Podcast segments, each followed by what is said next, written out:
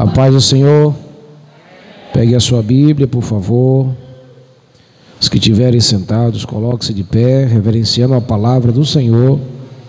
E abra sua Bíblia no Evangelho segundo escreveu Marcos, capítulo 2. Marcos, capítulo 2.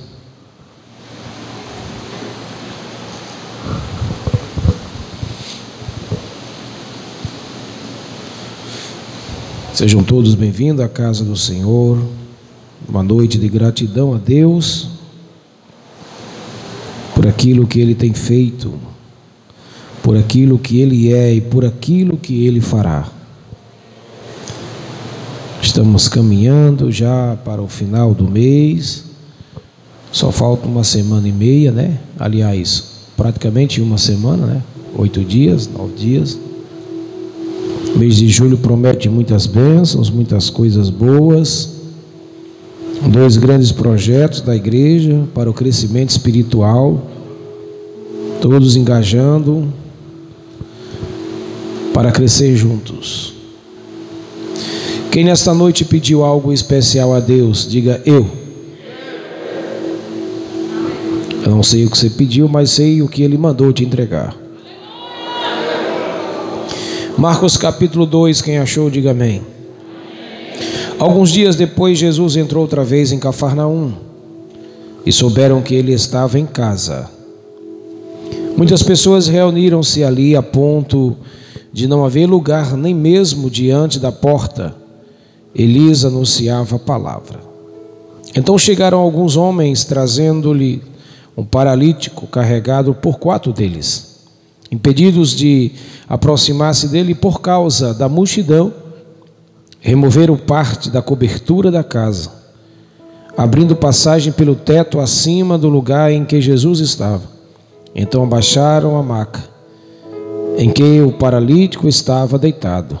Vendo-lhe Jesus a fé, disse ao paralítico: Filho, os teus pecados estão perdoados. Fecha os teus olhos, Pai, e fala conosco nesta noite. Somos carentes da tua voz, da tua direção, do teu toque, dos teus milagres, das tuas bênçãos. Somos carentes da tua presença, Senhor. Que nesta noite possamos ouvir a Sua voz de uma forma tão suave, a ponto de sentirmos no nosso espírito, na nossa alma e no nosso corpo o retumbar, o impacto da tua voz é o que eu te peço no nome de Jesus. Quem crê diz amém. Tome seu assento.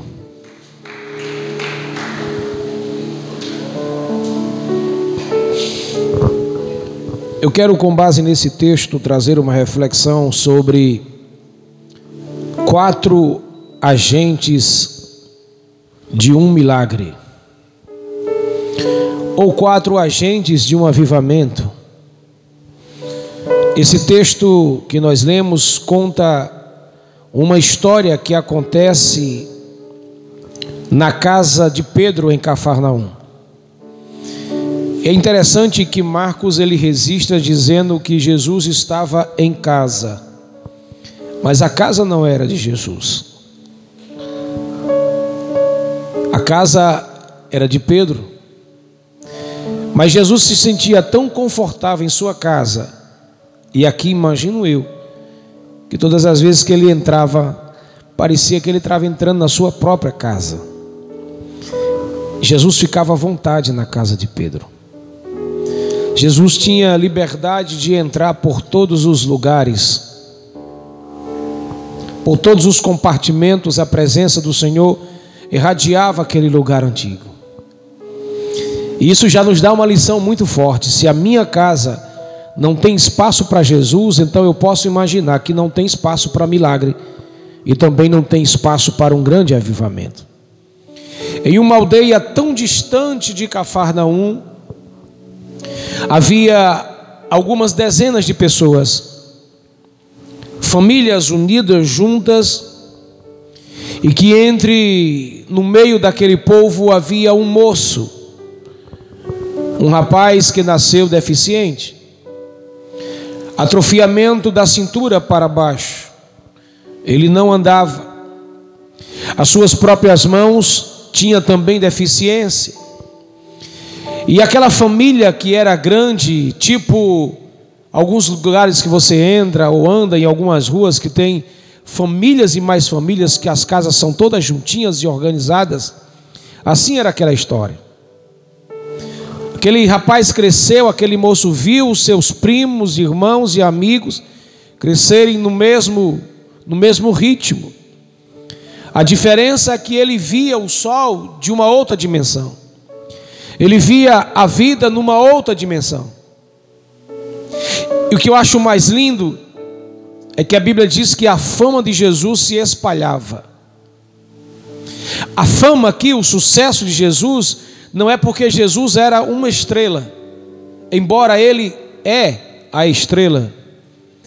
Ele é aquele que brilha e que não brilha como as estrelas que a gente vê, que precisa da ajuda do reflexo das águas e do sol para dar uma iluminação ou uma luz que não é de si mesmo.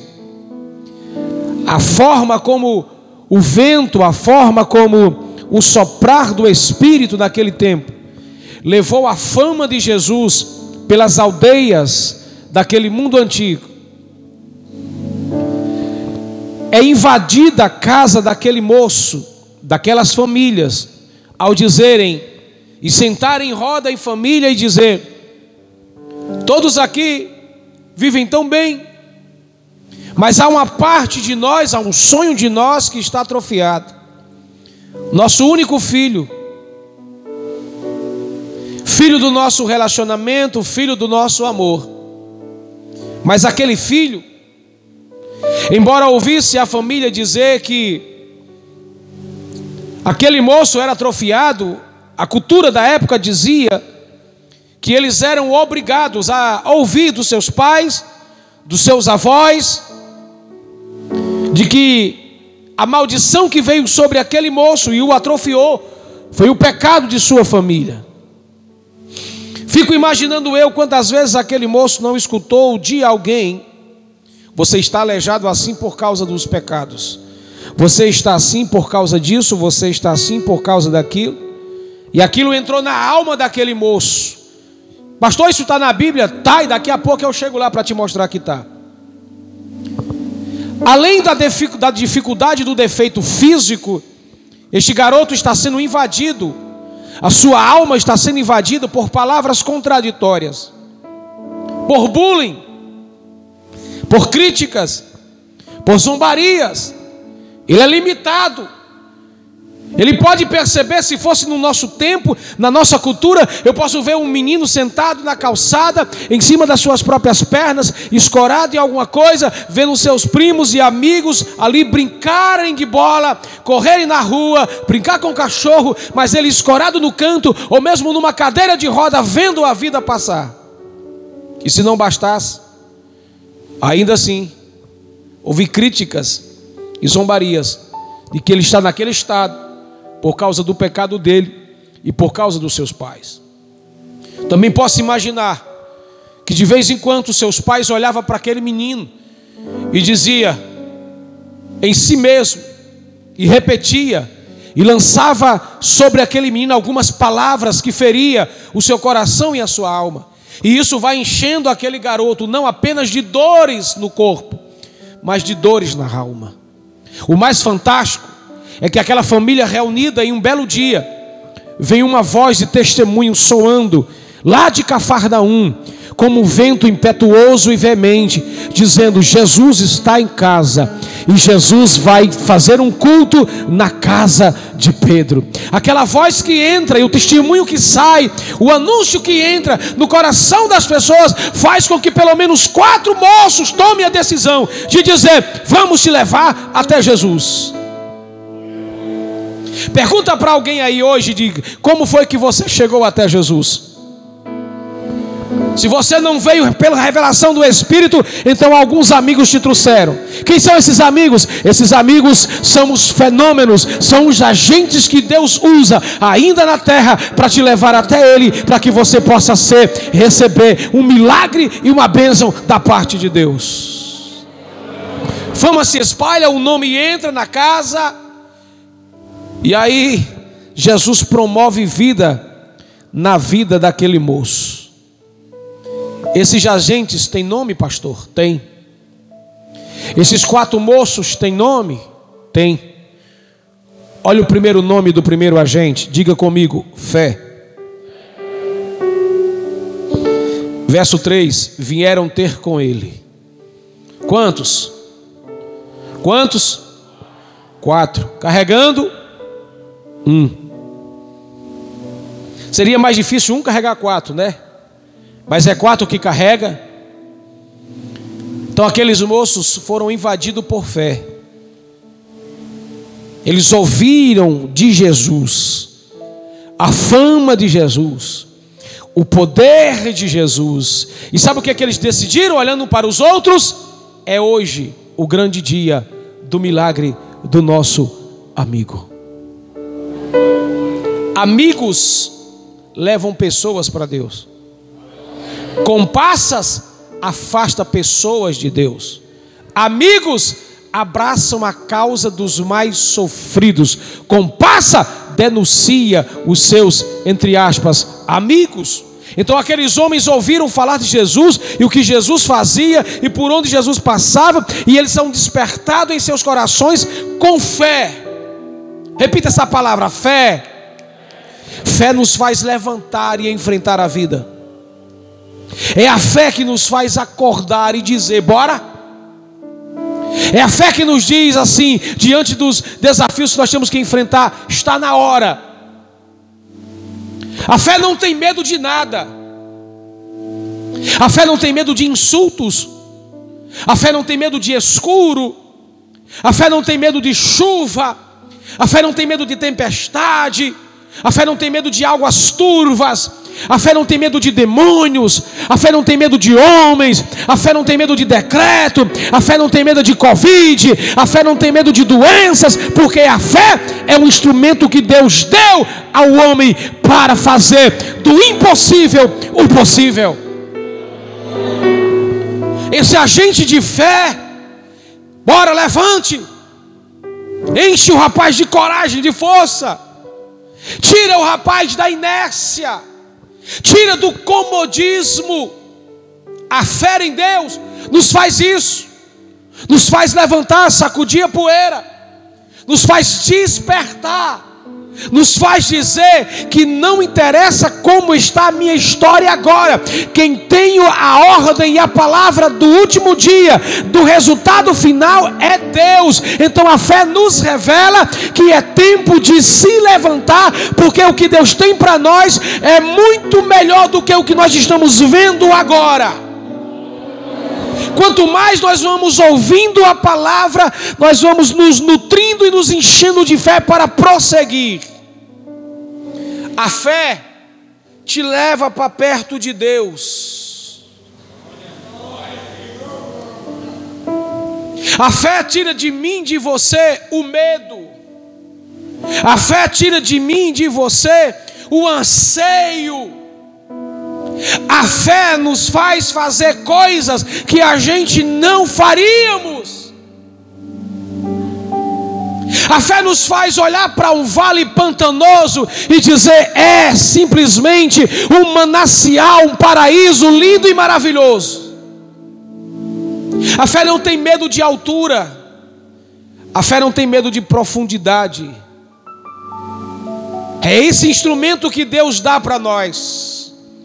Fé para transpor aquilo que na mente humana, na visão humana, a gente não consegue resolver. Então a fé te leva para perto de Jesus para te fazer experimentar grandes milagres. Diga para duas pessoas: se você quiser, fala mais forte, se você quiser experimentar grandes milagres, então se aproxima de Jesus com fé. A Bíblia diz que tem que se aproximar dele com fé, crendo que ele é galardoador para aqueles que o buscam com fé e com graça e com força. Só quem entende, diga glória ao nome de Jesus.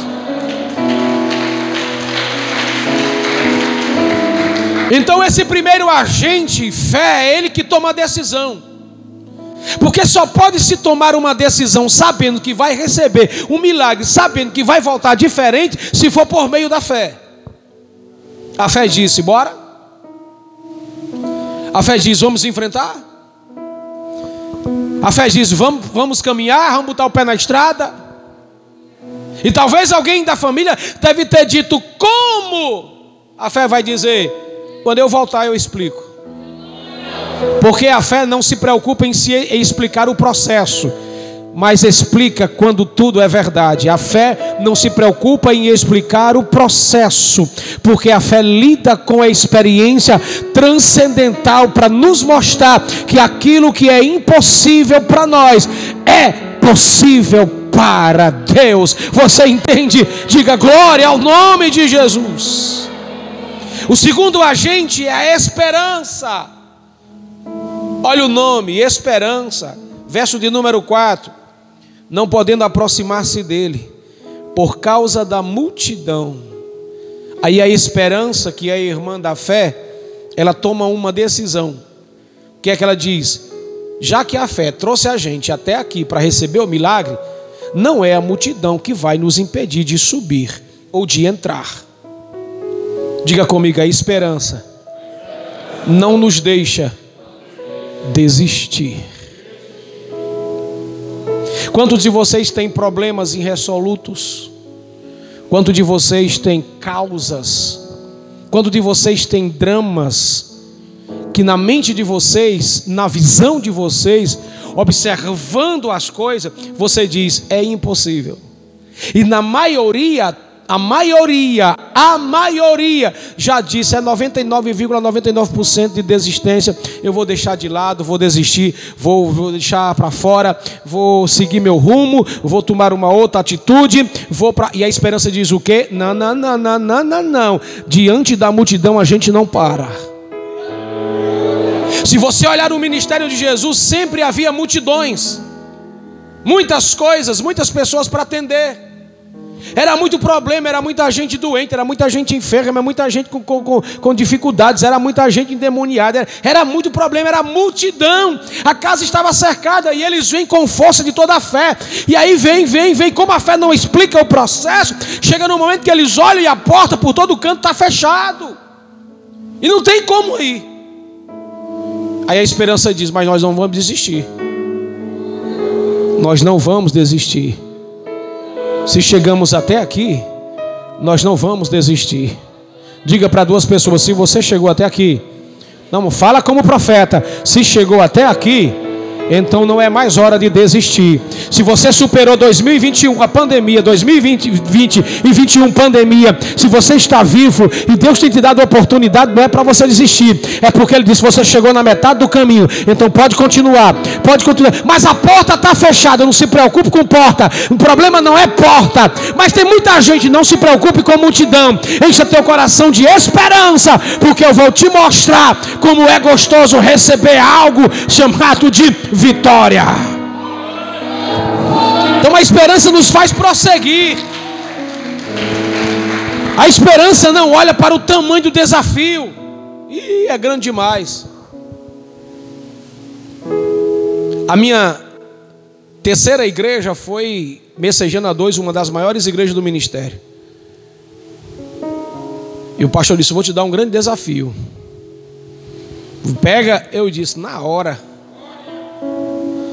Eu não cheguei até aqui para desistir. E quando eu preguei o primeiro culto, a igreja lotada, quase 900 pessoas. Uma multidão de gente. A gente treme nas bases.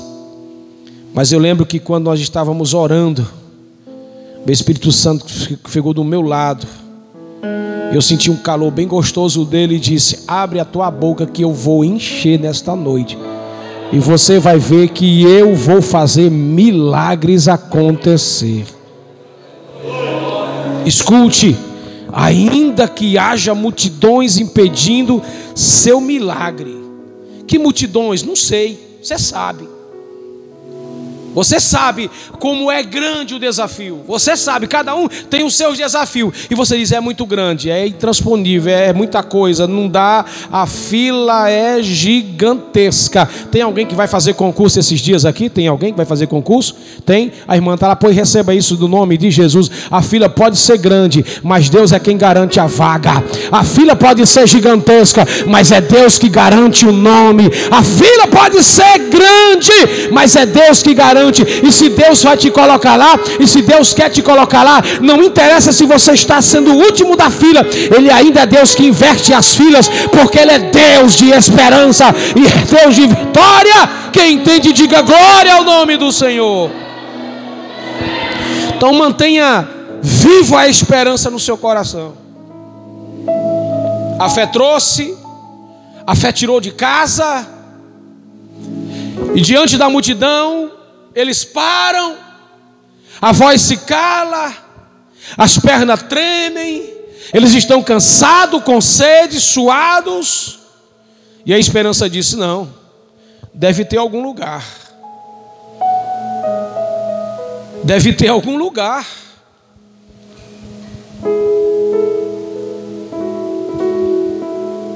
Mas a porta está cheia, não tem como entrar. Os discípulos, os fariseus, está todo mundo lá dentro da casa. A casa está cercada de gente. E a esperança diz que não pare. Aí entra o terceiro agente, diga comigo, perseverança. Verso de número 4: Descobriram o telhado onde estava. Olha para mim. Esses homens correram alguns riscos. Primeiro, invadir uma casa. Segundo, despertar uma autoridade que é o dono da casa, ou o Jesus que é o rabi que está pregando, ou as autoridades que estavam dentro daquela casa. O terceiro risco era cair Cair não só um, mas cair os qual os cinco, ainda haver morte. Cinco, desrespeitar as pessoas que estavam na porta, que é fila. Se a casa estava cheia, por todos os lados estava lotada, somente a esperança nos fazem fazer coisas que a maioria não consegue fazer. Só quem tem perseverança na sua alma é que tem coragem de ter que subir numa casa carregando um aleijado. Esse aleijado é os teus sonhos. Esta atrofia na teologia significa o estado espiritual da humanidade sem Deus. Ou um homem atrofiado é um homem que perdeu os seus sonhos, a sua vida. Aqueles moços representam o estado espiritual que nós devemos viver e estar. Eles vão carregando sonhos para Jesus, que eram sonhos da família deles. A fé levantou, tirou-os de casa, passaram vales, passaram rios, subiram montanhas, chegaram em Cafarnaum, perceberam que estava lotada, não dava para lotar, rodearam a casa, estava cheio de gente por todo canto, não tinha mais espaço nem do lado e nem do outro e nem na frente. Diga para duas pessoas: quando não houver espaços à sua volta, olha para cima, que Deus vai apontar um lugar onde o seu milagre vai passar. Oh, glória! Carrega um paralítico de tão distante, enfrenta uma multidão, sobe na casa. E havia outro problema. O problema não era nem subir. O problema não era nem estar lá em cima, nem tirar a telha. O problema era sustentar a corda.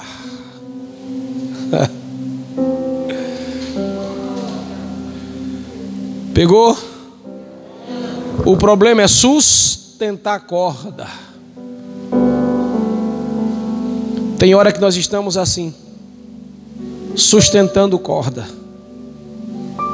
Tem hora que os nossos sonhos estão assim, sustentados, e às vezes as nossas mãos estão feridas com o peso da responsabilidade. Às vezes a gente quer até dar um nó para segurar a corda. Dividimos até o peso com outras pessoas, mas é necessário sustentar a corda. Difícil não é subir, difícil não é tirar telha, difícil é sustentar a corda. Pega isso e bota na sua alma. Enquanto você sustenta a corda, enquanto as suas forças estão se se esvaziando de você, enquanto suas mãos estão feridas, enquanto você está concentrado em sustentar a corda de um sonho que está atrofiado, Deus não está olhando para os teus sonhos, Deus está olhando para quem está sustentando corda. Deus está olhando para você. Porque o meu texto, o texto que nós lemos, diz assim: e olhando para eles e vendo eles, O Senhor verá a fé daqueles quatro homens que estão sustentando a. Diga para teu irmão: não solta a corda. Não, fala melhor: não solta o sonho. Para ele não se acabar. Segura o sonho. Daqui a pouco Jesus vai olhar e vai dizer: tem milagre para você. Tem milagre para você.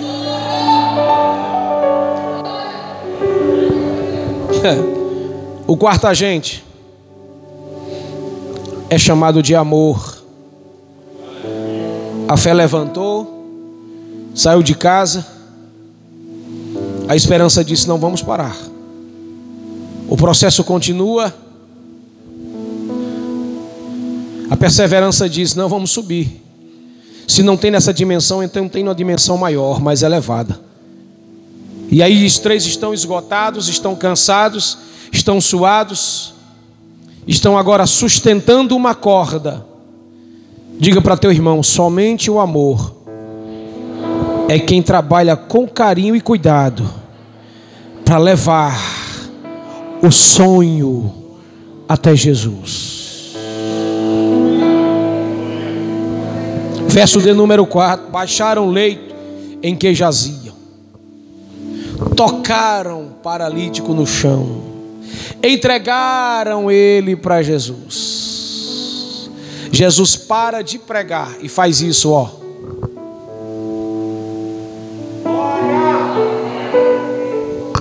E todo mundo olhando para o outro, questionando, os fariseus razoando em seus corações, reclamando, criando conversa, pensando, forjando, preparando armadilha para Jesus. E Jesus olhando para onde? Diga para teu irmão, para o teu milagre. Jesus faz questão de, às vezes, parar um culto para olhar para você. Não, você não pegou, ah, você não pegou, não. Você vai pegar. Às vezes Jesus para o culto só para olhar para você. Como assim, pastor? Você chega arrebentado, arrebentado, cheio de questionamento, vem com seus sonhos carregando eles, sofrido, chorando, e fica no culto, lá no culto, se esforçando para ouvir a voz dele. Jesus para diante de você e fica olhando.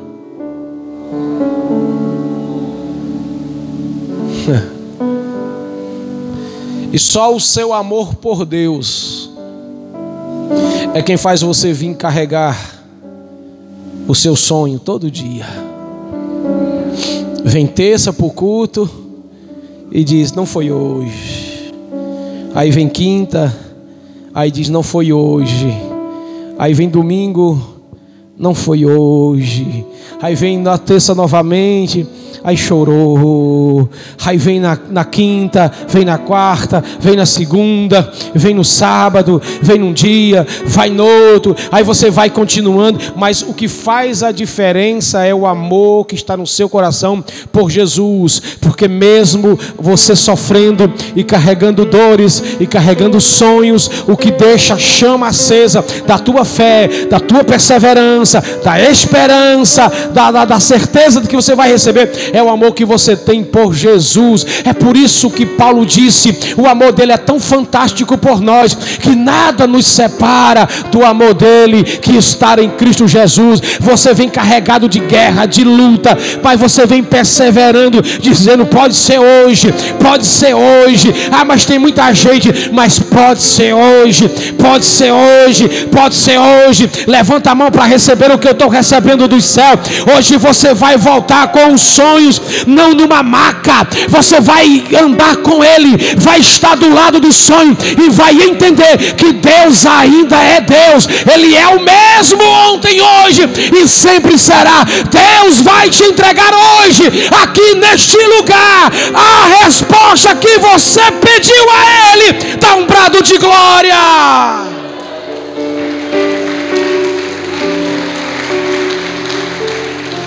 Você quer viver um intenso avivamento em sua fé? Sim ou não? Então, primeiro, abra os ouvidos para a palavra. Abra os ouvidos para ouvir Deus. E ao mesmo tempo que você ouvir, pratique ela, que ela funciona. Então, se está difícil, então pega o aleijado e vai onde Jesus está. Pastor, traz a mensagem para hoje. Deixa de se acomodar e vem para o culto. Vem quebrado, mas vem. Vem atribulada, mas vem. Vem cheio de problema, mas vem. O problema não é o problema. O problema é você se acomodar. Mas quando você vier com problema, a qualquer momento ele vai sarar, vai curar, vai transformar, vai libertar, vai restaurar. O importante é ir. Você nunca saberá, nem eu, ninguém aqui, quando é que Deus vai nos visitar para nos dar alguma coisa. Você vem para um culto, Deus fala com um, fala com outro e você diz: É, foi bom, a palavra foi extraordinária, mas não foi aquilo que eu esperava. Deus não me viu? Não, pelo contrário, você estava no processo, e enquanto você está no processo, Ele não mexe com você, Ele deixa você passar pelo processo. E tem gente que quer fugir do processo, e quanto mais você foge do processo, mais longe do milagre você fica. Hum. Vou dizer de novo: quanto mais você se desvia do processo, mais longe do milagre você fica. Você tem que aceitar o processo. O processo é é um laboratório perfeito de Deus para te tratar.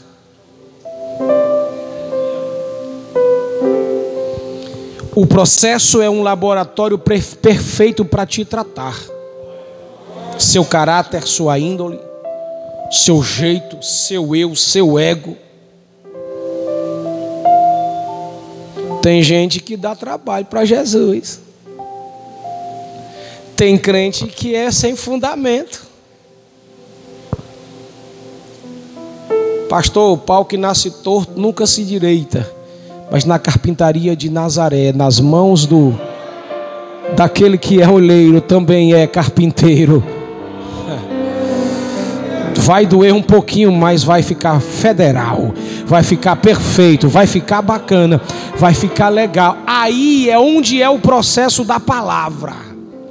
Você vem, aí vem uma palavra e você diz: Não gostei, problema seu. Aquela palavra não foi para mim, aquela palavra foi para aquele desgraçado, para aquela desgraçada, para aquele bicho feio. E a palavra era para você.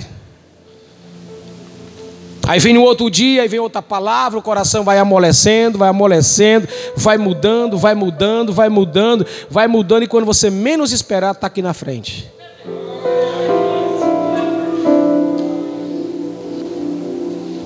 Aí já rompeu a multidão, ela ficava lá atrás, veio para trás, veio para o meio, veio andando, veio, já está aqui. Aí depois daqui vem para cá, vem para cá, depois senta ali, vai para ali, vai para ali, vai para ali, e só Deus sabe para onde é que vai mandar.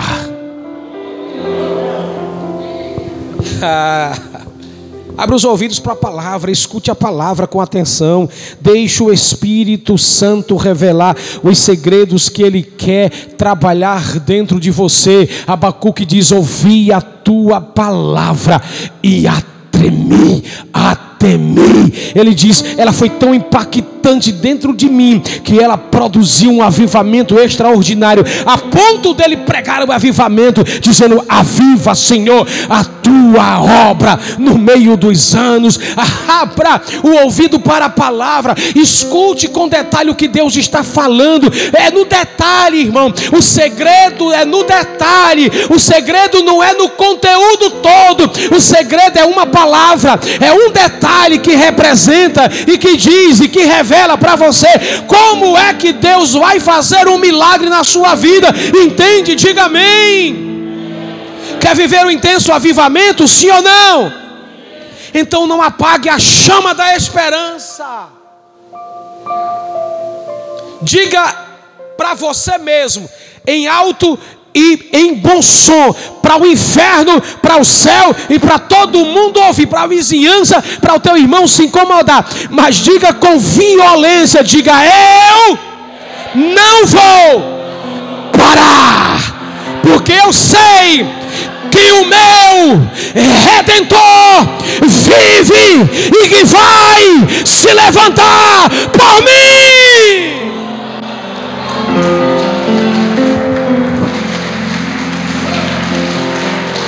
Eita, que eu senti papai aqui.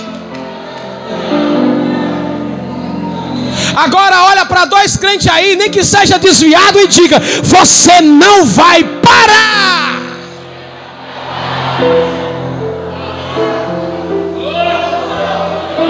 Se você parar, eu te carrego, nem que seja na maca.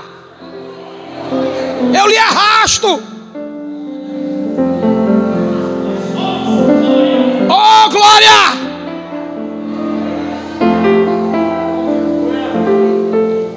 Aquele moço já tinha desistido, mas tinha quatro amigos para carregá-lo.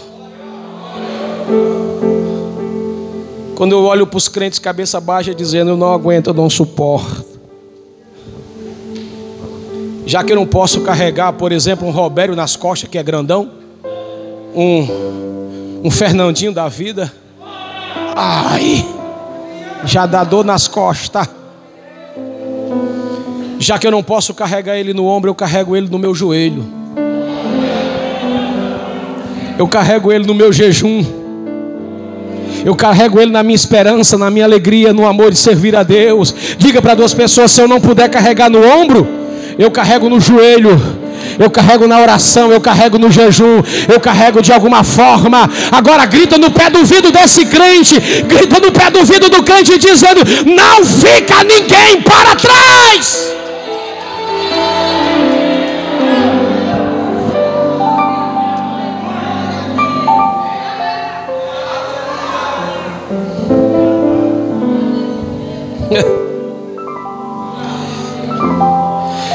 Se Deus não der um sinal para você parar, então não pare. Porque só Ele é quem dá o sinal para parar. É só Deus que dá o sinal para parar.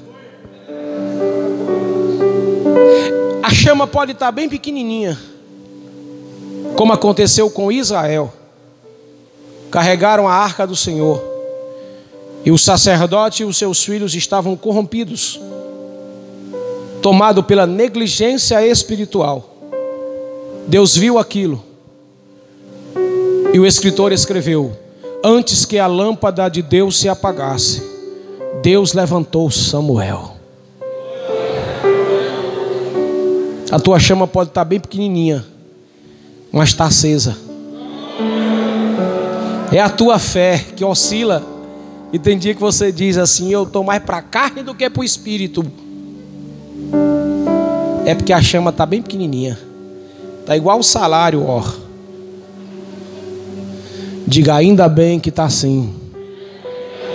Porque assim como a chama é pequena, pequena é a fé. E por ser tão pequena, é tão poderoso quanto você imagina. A força da esperança, ela é capaz capaz de fazer aumentar esta chama de vida para servir ao Senhor com graça e com alegria. Quem está entendendo, diga glória ao nome de Jesus. Quer um avivamento poderoso e intenso na sua vida, sim ou não? Em terceiro lugar, não jogue fora o peso que está sobre as suas mãos. O que é que aqueles homens seguravam? Aqueles homens seguravam a corda. Não jogue fora. Não desista do peso. Jesus disse isso. Se não tomar a cruz, não é digno de mim. Vai jogar tua cruz fora? Vai soltar a corda para ele cair e morrer? Depois de tantos desafios? O que está na tua mão? A corda. A corda da família, a corda da responsabilidade, a corda da espiritualidade. Às vezes a corda da espiritualidade não está no homem, porque o homem é desviado, o homem não é da igreja, o homem não conhece Jesus, está nas mãos da mulher. Mulher segura a corda e não solta. segura a corda. Aí é o homem, família, casa, filhos, ministério, chamada. Tem dia que sangra. Tem dia que dá vontade de ir embora. Dia que olha para o meu currículo e que é isso, cara? Três faculdades. Isso aqui não. Peraí, rapaz. Parece que eu sou alguma coisa. Peraí, cara. Eu olho para um bocado de guerra réia besta, trouxa. Não é para mim estar tá passando isso, não. É para mim estar. Tá... Aí a voz vem, segura a corda.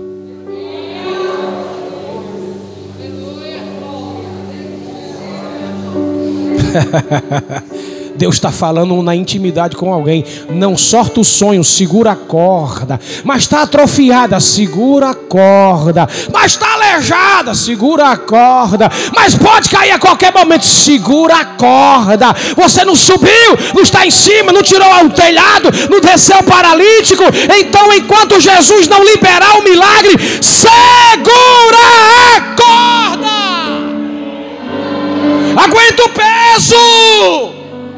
A gente diz: não vou aguentar. Aguenta. Aguenta. Se não aguentasse, não estava aqui hoje no culto. Aguenta. Pastor, mas tem dia que a minha alma quer morrer. Mas aguenta. Deus não te permitiu subir no telhado e atirar as telhas e descer por aquele buraco, se você não houvesse força suficiente para segurar a corda. Às vezes é um filho rebelde, às vezes é, é um esposo que, que, que, não chega junto, que não é bom, que não é legal, é a esposa que é ruim, que dá trabalho, às vezes é, é, é, é um, um, servo que trabalha, é um funcionário, é, é, alguém da família, é alguma coisa que acontece, é uma área de sua vida que está em deficiência, que dá trabalho, que é complicado, que não descola, que não cresce, e você tem que estar tá sustentando aquilo através da fé, através da graça, através da paciência da perseverança.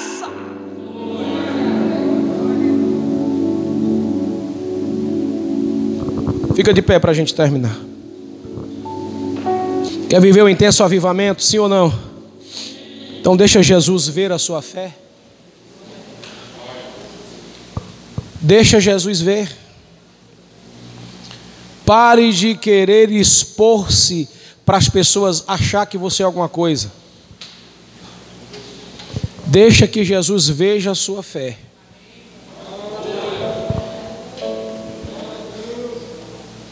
Você não precisa carregar pedra na cabeça. Você não precisa subir escada de joelhos. Você não precisa dizer para as pessoas que está jejuando. Você não precisa desfigurar sua cara como faria, faziam os homens da época de Jesus para dizer que eram piedosos e que eram franciscanos e que estavam passando momentos indelicados. Para com isso. Deixa que Jesus veja a sua fé. E onde é que ele vê a sua fé? Nos lugares secretos. Jesus olhou para aqueles homens e vendo a fé deles, dos quatro, e vendo a fé, deles. Diga para teu irmão: a tua fé não é impressionar pessoas, é para impressionar Jesus.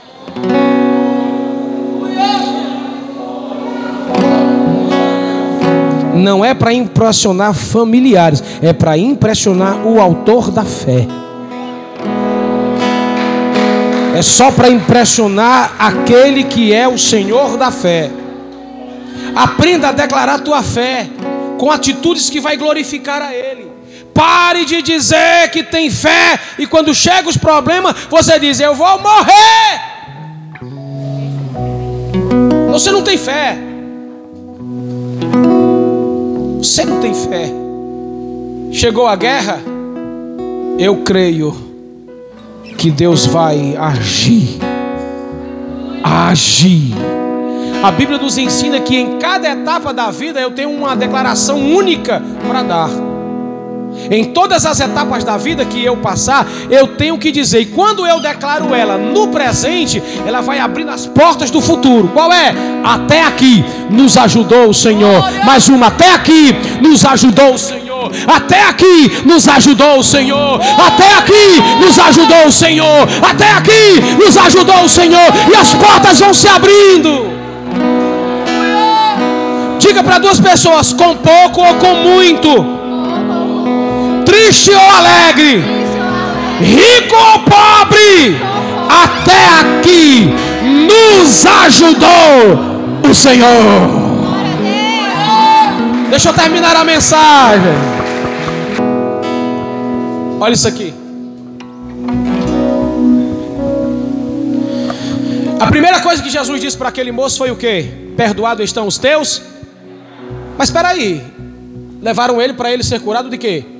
Do aleijamento. Por que, que Jesus disse isso? Lembra lá do começo da mensagem? Ele ouvia dos seus familiares palavras negativa. A primeira coisa que estava atrofiada na vida daquele moço era a sua alma. Por causa de quê? Palavras. Você não presta. Você é ruim. Você é.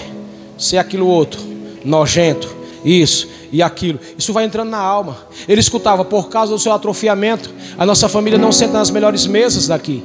Por causa do seu pecado, você está desse jeito. Por causa do seu pecado, a nossa família tem mancha. Por causa do seu pecado, a nossa família é assim. Por causa do seu pecado, ele foi escutando que ele não prestava.